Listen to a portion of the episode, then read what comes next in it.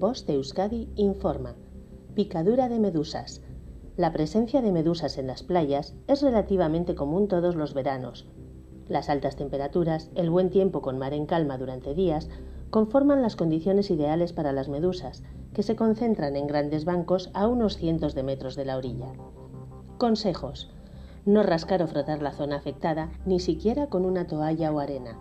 Lavar la zona con agua marina, nunca con agua dulce. Quitar los restos o trozos con pinzas, o si lo haces con la mano, que esté protegida. Aplicar frío durante unos 15 minutos y sin frotar. Si usas hielo, evita el contacto directo con la piel. Se pueden utilizar bolsas de plástico o guantes con trozos de hielo en su interior. No aplicar amoníaco, vinagre ni orina. Si quedan adheridos a la piel restos de tentáculos, se tienen que retirar con pinzas, guantes o cualquier objeto que tengamos a mano.